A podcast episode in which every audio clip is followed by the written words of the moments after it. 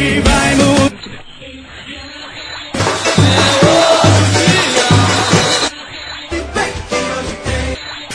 Hoje, hoje tem! Olá galera, hoje tem Náutico, a gente tá falando do confronto entre Náutico e Juventude, que vai ser disputado a partir das 21h30 na Arena de Pernambuco, válido pela 13ª rodada da Série B do Campeonato Brasileiro. A encontro do líder contra o Lanterna da Segundona. Eu, Celso Shigami, tô junto com meu companheiro Lucas Fittipaldi pra gente analisar esse confronto.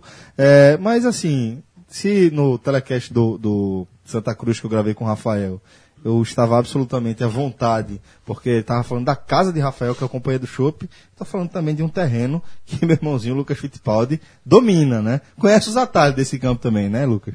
A companhia? Ah, Eu tava falando de o cara, chopp. O cara, o cara sai ali da praia. É do chopp mesmo. O cara sai ali da praia, joga um futezinho ali domingo, ali É. em Boa Viagem, perto do Portugal. É direto, direto pra lá. E eu soube que tem agora, não sei se é agora, mas que dia de domingo, a partir de 5 da tarde, é um tal de clone de chopp. É. Aí fica fácil. Né? Pois é, no sábado. Aí a turma trabalha, com Lá, lá todo dia, lá todo dia tem, tem uma novidade diferente, né? Por exemplo, no sábado tem um projeto muito bacana deles, que é o projeto Sunset. É, no sábado passado, inclusive, eu fui. É, o grupo que estava tocando lá, o trio, é Tauanãs, né? É, galera fazendo chorinho de primeiríssima qualidade com aquele ambiente da companhia, né? E Lucas Fittipaldi, a gente falando aqui da, da, do melhor chopp do Recife. O chopp que é cremoso do primeiro ao último gole. Porque o chopp, você sabe, né? Tem que saber tirar. Não é todo mundo que sabe tirar o chopp. O chopp, pra vir cremoso, tem que ser numa casa especializada. Sem dúvida, A sem turma vê de chopp por aí, esse nunca é- falando que é chopp. tem que saber esse tirar. Tem que saber tirar o chopp, Ah, não é? Lá, lá é o seguinte: Aquele chopp aguado? Recebe o chopp na temperatura certa, armazena na Colarinho temperatura tem que certa, ser no tamanho certo. Serve na temperatura certa com a quantidade de colarinho certo. Você sabe que o colarinho faz toda a diferença. né? Claro, o colarinho serve para, entre outras coisas, manter a temperatura do líquido e evitar oxidação, inclusive. Exatamente. Tem que ser cremoso. Aqui só tem artista. Cremoso, cremoso. Pois é, então, Companhia do Chopp, você tem que conhecer, fica ali pertinho do Colégio Santa Maria, pela Conselheira Guiar, né? Aquela galeria que tem Porto Cali, né? Logo depois da Padre Bernardino, no primeiro quarteirão, quarteirão do lado direito. Você encontra lá facinho. De tudo que tu falou aí, o mais conhecido é a Companhia do Chopp. É mais conhecido que a galeria. O Pau Santa a pau Maria do Santa não, né? Maria. Rapaz, pau a pau, viu? É verdade, pela Porque, localização. Veja só, eu nunca precisei passar nada Isso, do Santa isso, Maria, isso. né? E é cheio de participação especial nesse Hoje Tem, né? A galera sai entrando, é isso aí. Tá cheio de participação especial, de fato, aqui nesse Hoje Tem, né? E aproveitar que a gente tá falando de participações especiais para fazer uma participação especial aqui também, que é um alto jabá. Se você tá ouvindo aqui esse programa e ainda não escutou o nosso telecast que a gente gravou aí, referente à 12 rodada da Série B, para tudo, vai ouvir esse telecast, porque é um telecast onde a gente mergulhou de fato no cenário da 12 rodada do Brasileirão. Foi um telecast que a gente gravou naquele formato que vocês já conhecem, em formato Guerra Civil, onde a gente está praticamente com um time completo aí, é, restando somente, a- é, tem somente a ausência de João Grilo, que está no induto das Tá férias. no planeta Hulk. Deixa, manda ele voltar, pô. Sacanagem. Mas, turma, e se voltar? Se Grilo voltar, vai voltar igual com. Pô, mas tu a entendeu a referência logo, tu, professor? Entendi. Ah, entendeu, né? É, ele foi exilado, inclusive. Não, por causa da Guerra Civil, só, só dois não estavam, só que nosso... Thor, que tá no Ragnarok, e Hulk, que tá, tá hibernando no planeta Hulk, porque a galera mandou, né? Mas quando quando ele tá voltando, o meu amigo, ele volta quebrando tudo. É. volta quebrando uma lua. O homem não quebra. É. Então é o seguinte, a gente eh, tá falando aí desse episódio, desse episódio Guerra Civil do nosso, do nosso telecast, onde a gente fez uma análise profunda, inclusive Lucas Fittipaldi, Fred Figueroa, Rafael Brasileiro, que não falou aqui, mas que está aqui do meu lado, e o Maestro Cassuzipe, participamos todos cinco lá daquele, daquela ocasião, né? Não tem problema, a gente fala. Pronto, olha aí. Então tá o time completo por aqui. Quer dizer, quer dizer que João Grilo não vai a campo então hoje, né? Então, o que já aumenta consideravelmente a chance de mais um triunfo do É um Náutico. fator motivacional pro torcedor Fuleiragem. né? Fuleiragem é o que ele tá fazendo com o Náutico. Só vai Augusto hoje, né? Augusto vai sozinho. Augusto participa do telecast. Mandou já. Augusto, cria o Skype e mande pra gente aí. Olha só, é, Lucas, o Náutico vem aí depois da sua estreia, né? Na Série B, a gente pode falar dessa forma, da- depois da primeira vitória, fora de casa contra o ABC, e agora tem dois jogos como mandante, né, lá na Arena de Pernambuco, e é a oportunidade que Beto Campos tem de fazer com que esse time entre na competição. No telecast eu até cheguei a brincar dizendo que é, esse, o encontro contra o Juventude, na verdade tinha sido uma análise que depois acabou desconstruída, é, que o fato de você estar encontrando o Juventude daria ao Náutico até a possibilidade de você perder e seguir vivo, uma vez que a rodada para os adversários diretos do, do, do Náutico também é uma rodada complicada, ali dos times que frequentam a zona de rebaixamento. Só que aí Fred, na hora, ele lembrou, lembrou o seguinte, que concordaria com a análise se o Náutico tivesse o direito de perder um- algum ponto ainda dentro de casa, né, Lucas? Isso, Celso. O Náutico, como ele vem completamente afundado, ainda está muito afundado, né? Cinco pontos apenas. Está a oito pontos né, de sair da zona. Então, realmente, não dá para pensar em derrota. Mas, Nem empate. e eu vou além. Um empate, dependendo das circunstâncias, a gente pode até... Porque aí eu vou além do seguinte, Celso. É, além da matemática, que concordo com o Fred, é um fator determinante para se pensar numa, numa vitória como alternativa única praticamente do Náutico. Né? O empate a gente pode até discutir, mas enfim.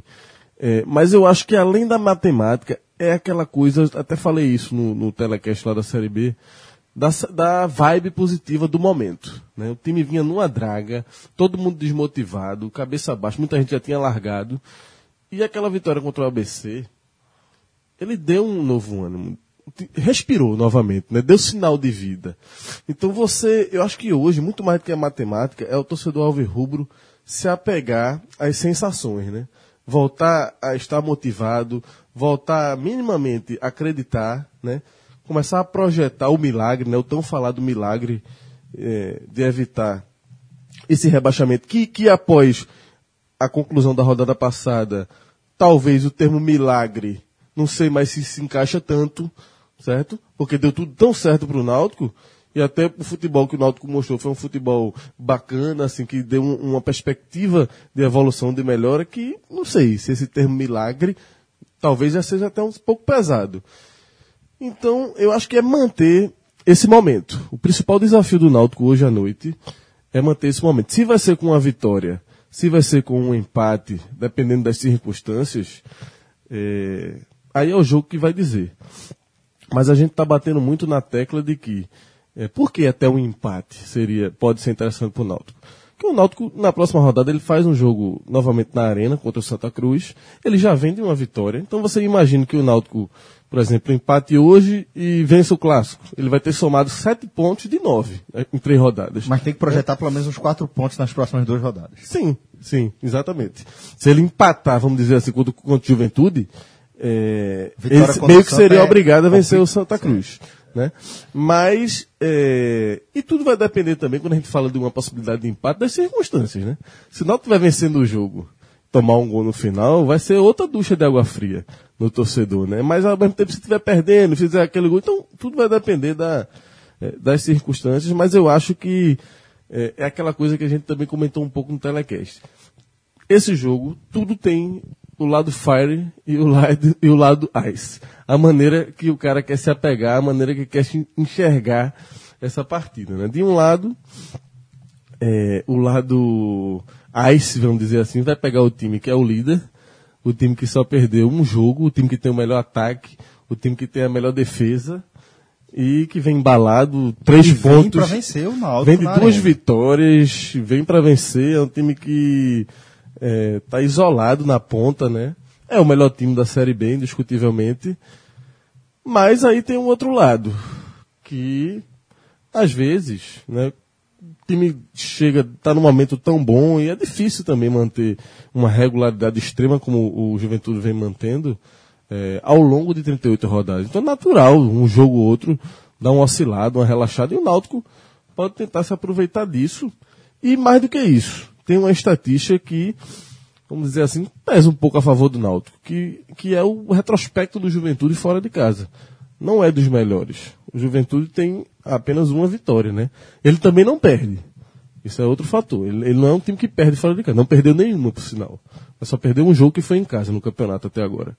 Mas ele empatou três de quatro jogos, né? Fora de casa. Então, é, é, ganhou uma partida, então é um fator que o Náutico também pode, assim, pensando na vitória, é um fator que ele pode se apegar.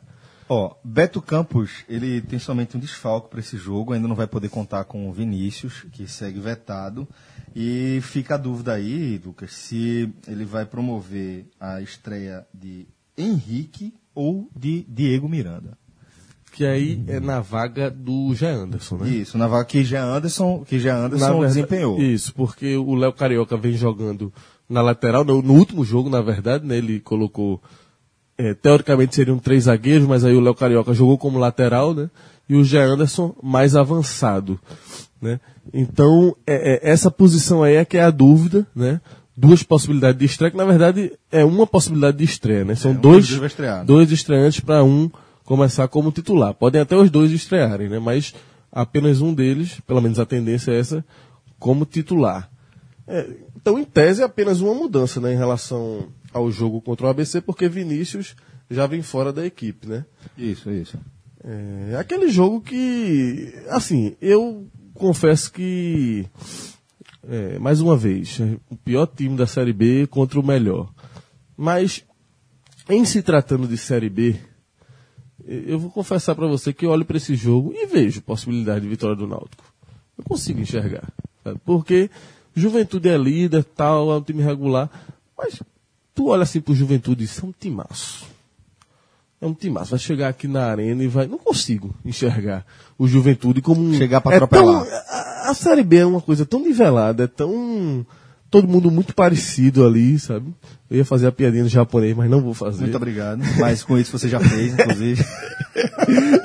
Mas que dá essa margem, sabe, Celso? De você acreditar, né? Se fosse o Guarani também, que é o vice-líder, enfim. Qualquer jogo, eu acho, você, principalmente quando você joga em casa, né? No caso do Náutico, é um jogo para se acreditar. Aquele jogo contra o CRB foi um exemplo, né? Que o Náutico teve é, uma possibilidade real de vencer, acabou não vencendo por detalhes, mas poderia ter vencido aquela partida. Não é um jogo que, é, que você olhou assim, não, não teve alternativas. não- e é um Náutico que estava no estágio abaixo do que está hoje, né? Porque nas últimas rodadas o Náutico veio evoluindo aos pouquinhos, vai subindo a escadinha. Espera-se um Náutico é, melhor, né? Do que contra nos últimos jogos. Ó, é, com isso, Beto Campos deve armar o time com Thiago Cardoso, Sueliton, Breno, Felipe Gabriel, ele é o Carioca, Amaral, Darlan Giovanni, na frente Eric, aí aquela dúvida Henrique, o Diego Miranda e Gilmar.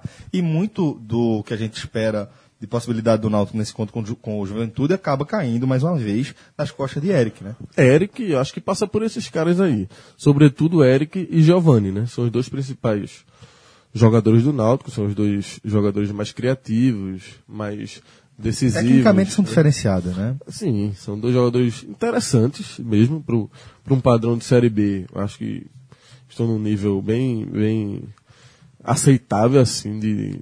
Enfim, um nível. Não vou dizer, não sei se de ponta, mas dois caras que podem se destacar no nível da Série B. E Gilmar, que é um cara que vem sendo muito criticado, mas fez o gol, né? Fez o gol contra o ABC, tirou a Inhaca, né? E é um jogador que, quer ou não, tem identificação com, com o É um gol torcedor. importante pro é um Náutico, gol né? porque o cara também se motiva, né? Um cara que não estava vivendo um bom momento, mas que chega renovado para esse jogo. Uhum. Então, eu acho que o torcedor do Náutico tem mais é que se apegar mesmo é, ao time, tem que ir a campo, tem que incentivar, porque o momento é esse. Ganhou o jogo e eu acho que um jogo contra um líder é sempre um jogo muito motivante, né? É diferente de você pegar, é, sei lá, qualquer jogo, vou colocar aqui, Náutico CRB, que acho que foi o último na arena, foi Náutico CRB, né? Isso. Mas qualquer outro jogo contra um time de menor expressão, é, nesse momento, talvez fosse é, menos desafiador, né? O fato de você enfrentar o líder, imagina uma vitória sobre o líder.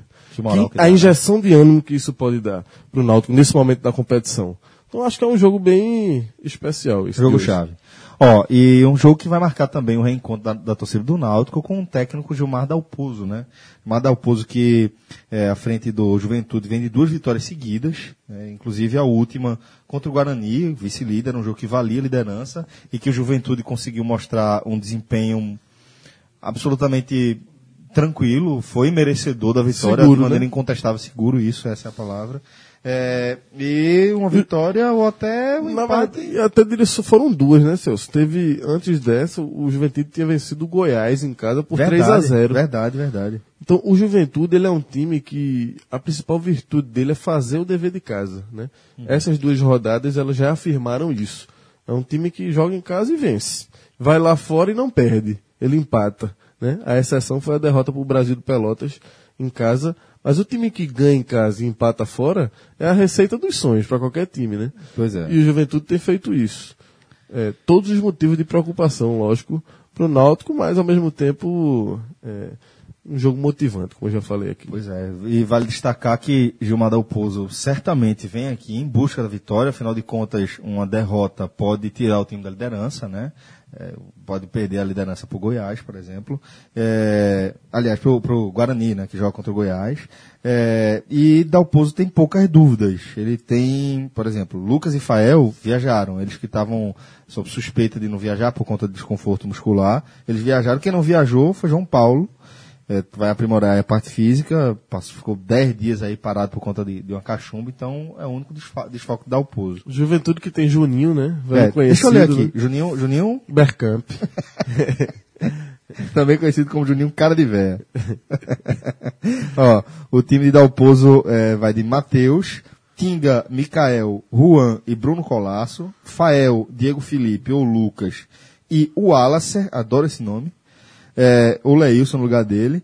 E na frente tem Juninho Bergkamp, Ramon e Thiago Marques. Thiago Marques, que é vice-artilheiro da, da Série B, se eu não estou enganado, né? O cara que vem fazendo muitos gols. Bruno Colasso, conhecido também, né? Jogou no Náutico, né? Se eu não estou enganado também, né? É, enfim, alguns jogadores aí. Mas mais do que as peças individuais, acho que o maior mérito de Dalpozo aí é ter feito o time encaixar mesmo. né? É um time, que- é um time que já joga junto há algum tempo, né?